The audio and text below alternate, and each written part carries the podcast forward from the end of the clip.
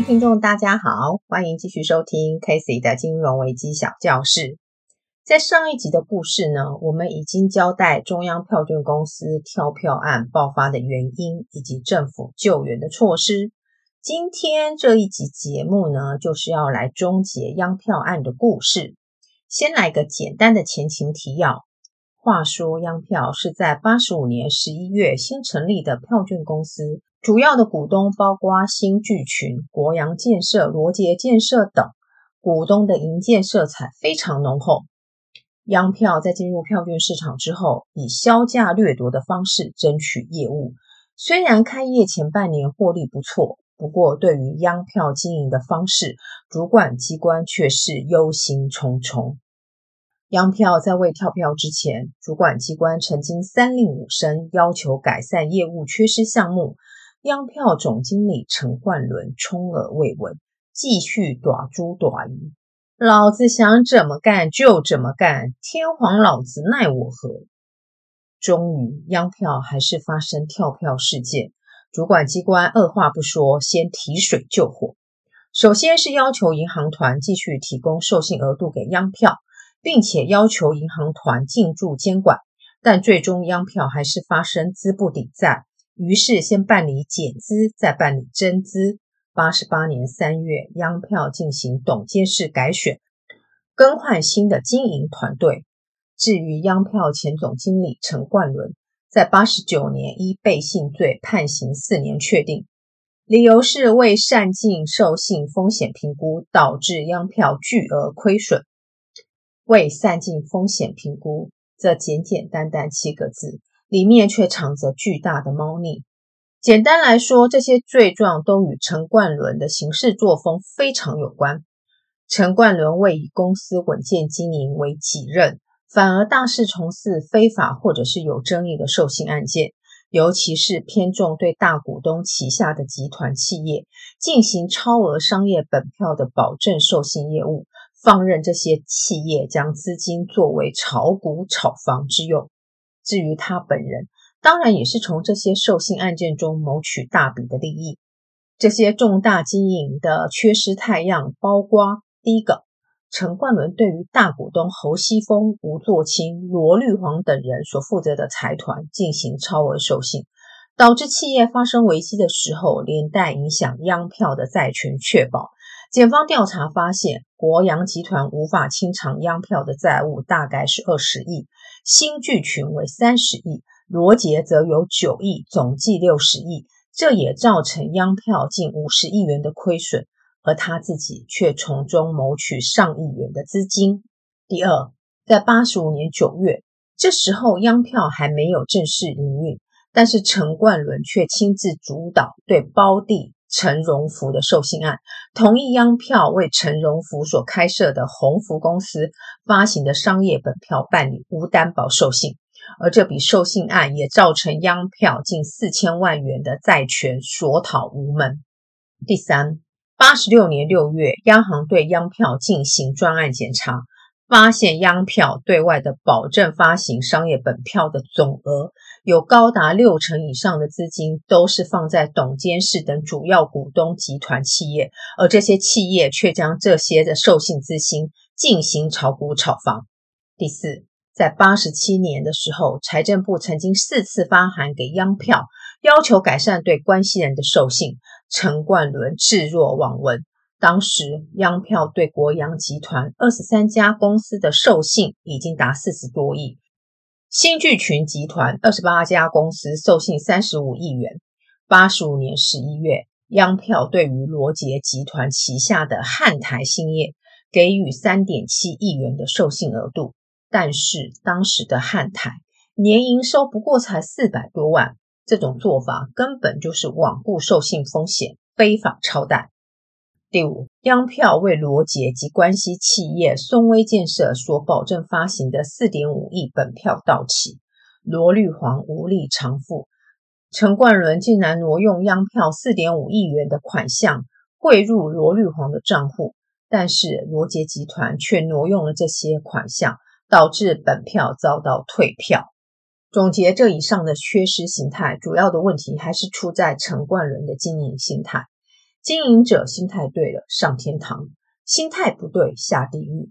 只不过陈冠伦不仅将自己打入深渊，还拉了一大票的人一起沉沦，包括央票的经营团队、投资者、自营商，还有就是金融市场的稳定。当然，除了陈冠伦荒唐的行径之外，不禁要问：央票的内控内基到底在哪呢？最后，我们要来看看从央票这个事件学到哪些 lesson。第一个，一定要来说说票券公司新设这件事。在我们之前谈论十六家新银行宝宝们对于开放金融机构新设这件事，已经有说过，谈开放需要相对制衡的管道，才不至于让政策的美意打了折扣。票券公司开放新设。当时呢，仅依据财政部授权订定的票券商管理办法就可以办理，法律位阶不足，也导致票券公司对于违规经营这件事情根本没有在怕，央票根本不鸟主管机关，只能说在开放的当下，票券公司就有一点先天失调，主管机关只能看顾多一点，就像当时看顾新银行宝宝们，啥事都得管。当这些票券公司加入货币市场战局之后，这些新设票券公司的小毛头们个个奋不顾身、横冲直撞，为的就是抢夺市场的大饼。这种吃相完全顾不得餐桌礼仪，市场搞得乌烟瘴气，那也是不在话下的事。钱当然得赚，票券公司经营者明白，不赚钱就拿不出成绩，拿不出成绩就会被换掉。只是该如何赚、怎么赚，这些通通都与风险控管有关。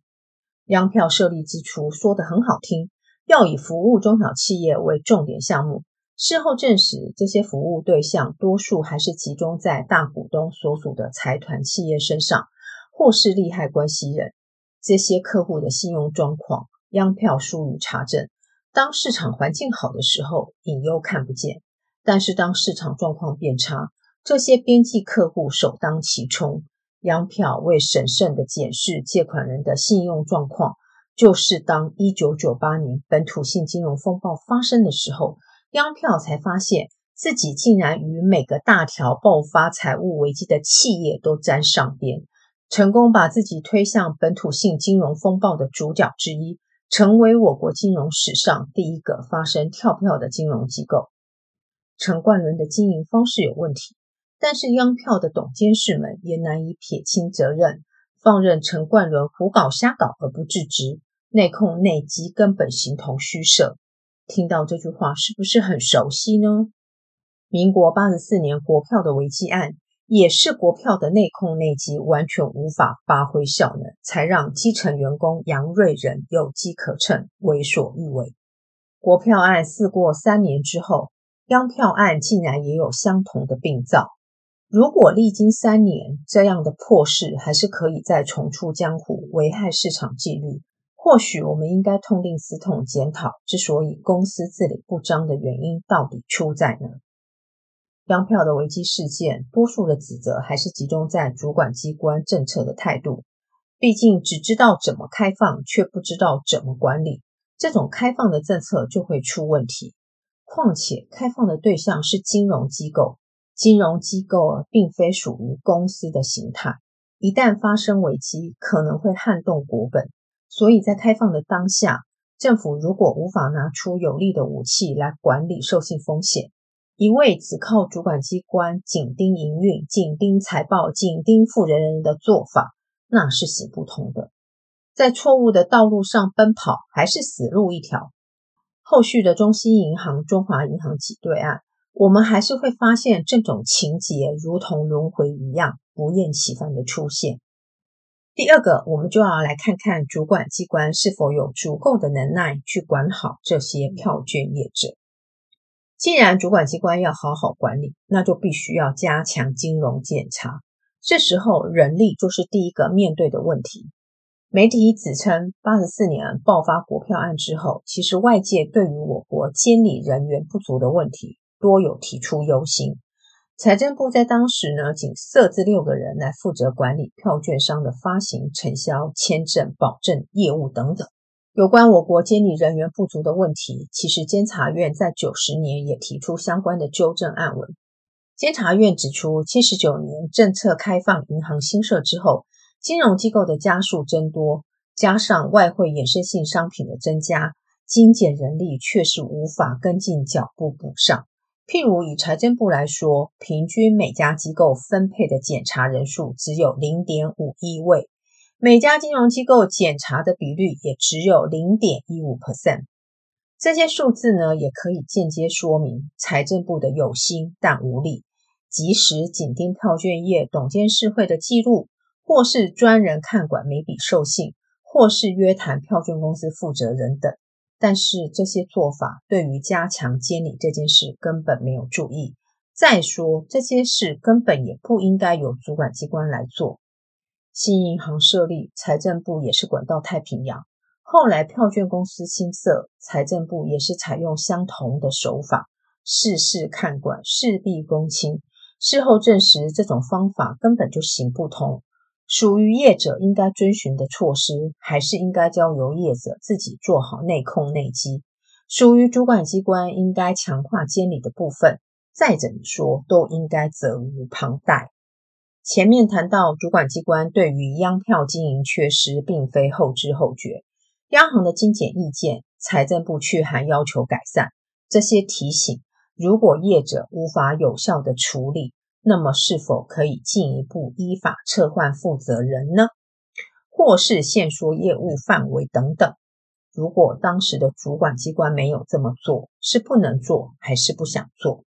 总之，事后观察。只有财政部去函央票改善业务，对于陈冠伦的职务，甚至出事之后也没有立即性的动作。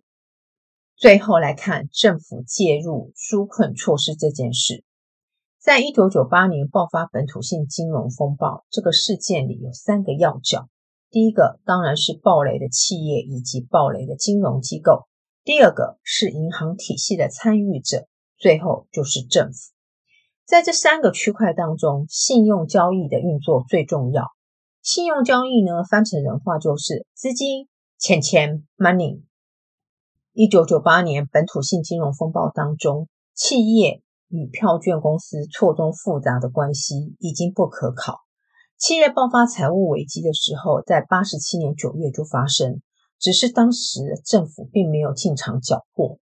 八十七年十一月，我认为应该就是央票爆发跳票案，让政府决定要采取相关的纾困措施。因为央票绝对不是单一的个案，鸿福票券也跟着出事。后面我们会再做说明。整个危机的过程，最重要的还是要先解决资金问题。银行在商言商。企业发生财务危机，正常做法，银行就会先暂停所有的资金拨付款项，之后再进行求偿。而企业也不用肖想在危机期间可以再从银行体系拿到任何一毛钱。要想恢复信用机制，要想要求银行不要雨天收伞，大概这种事也只能政府出面做。至于纾困措施的内容，政府只能定定大方向。执行的细节呢，只能依靠主管机关来处理。大方向容易定，特别朗朗上口，但是实务执行起来总是灰色地带特别多。纾困措施必须符合公平正义，因此在大方向上，政府不会将不良的经营者纳入纾困的对象。这也是政府认为纾困措施必须对营运正常的企业提供必要的资金。所谓营运正常，说实在，政府并没有提供相关衡量的标准，主管机关也没有。但是这些暴雷的企业，每桩每件，通通都是企业负责人的不当营运所造成。央票 CAC 符合标准吗？我认为应该没有。但是这些暴雷企业却通通可以纾困。据报道称，当时透过纾困窗口同意展延债务的金额高达两千四百亿。既有十九家集团，而这十九家集团就包括安丰、广三、长益、和丰等等。营运正常的标准大概就是没有标准，case by case 的评估也非金融机构说了算。民国九十年底，政府已经决定不再介入企业的纾困，改采债权债务协商的机制来办理。财政部当时呢也督促银行公会要订定相关的自律规范。到目前呢，其实都还可以看到这一个制度。那这个机制呢，当然会有一些判断标准。不过呢，之所以我国长期都一直存在这样一个制度，是不是会有点奇怪？债权债务机制的常态化，我想我可能要好好研究一下，其他国家是否也存在这种特殊的制度。一九九八年，银行要对企业纾困；二零零五年的双卡风暴，银行要为个人纾困。所以，不管银行体质如何，在艰难的时代当中，银行要挺企业，要挺个人。最后，当然政府要挺银行。再一次金改的目的，就是政府挺银行的具体表现。另外来说说，一九九八年本土性金融风暴对中小企业的影响。大企业挂病号，那些体制小、规模小的中小企业，银行直接挂停诊招牌，连看都不给看。既然大企业都已经岌岌可危，那些中小企业的风险一定更高。银行本身的坏账水位已经高到一个境界，对中小企业紧缩授信，那是根本不用问的事。所以，为了解决中小企业信用管道畅通的问题，央行在八十七年十一月提拨邮储转存款三百亿元，供本国银行办理中小企业及生产企业购置机器设备及周转金贷款。主要的目的就是在疏解中小企业资金荒的问题。此外呢，央行也在八十八年一月推出无自用住宅购物贷款专案。广义来说，这些政策都可以视为解决本土性金融风暴遗留下来的后遗症所谓的政策激励措施。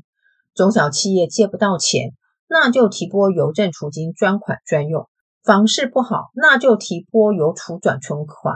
给买屋者优惠的购屋利息，刺激买气。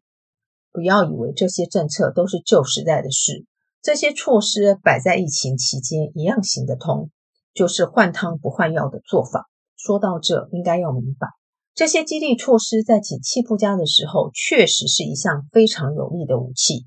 除了我国，在其他主要的国家，你也一样可以看到类同的做法。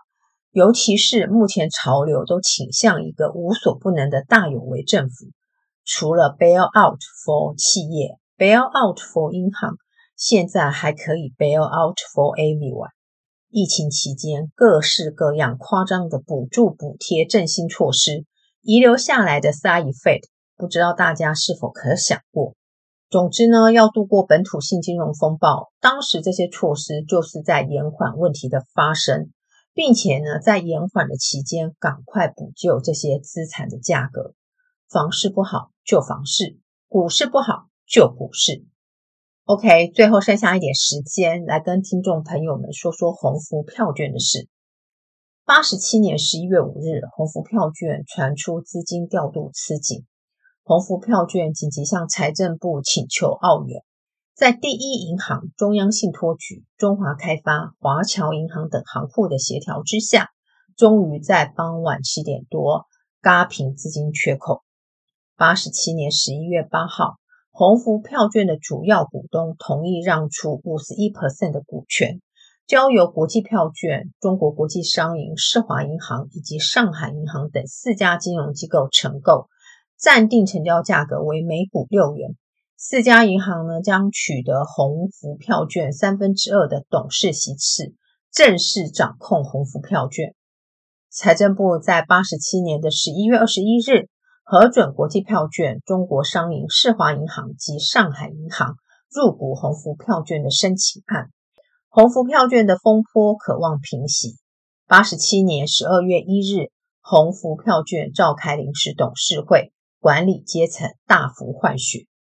八十八年八月，鸿福票券完成五十亿元的增资，除了中国商银、世华银行、上海银行及国际票券之外，另外还有高雄银行入股，再加上原来的股东高雄汽银，六家金融机构共持有红票近九十六 percent 的股权。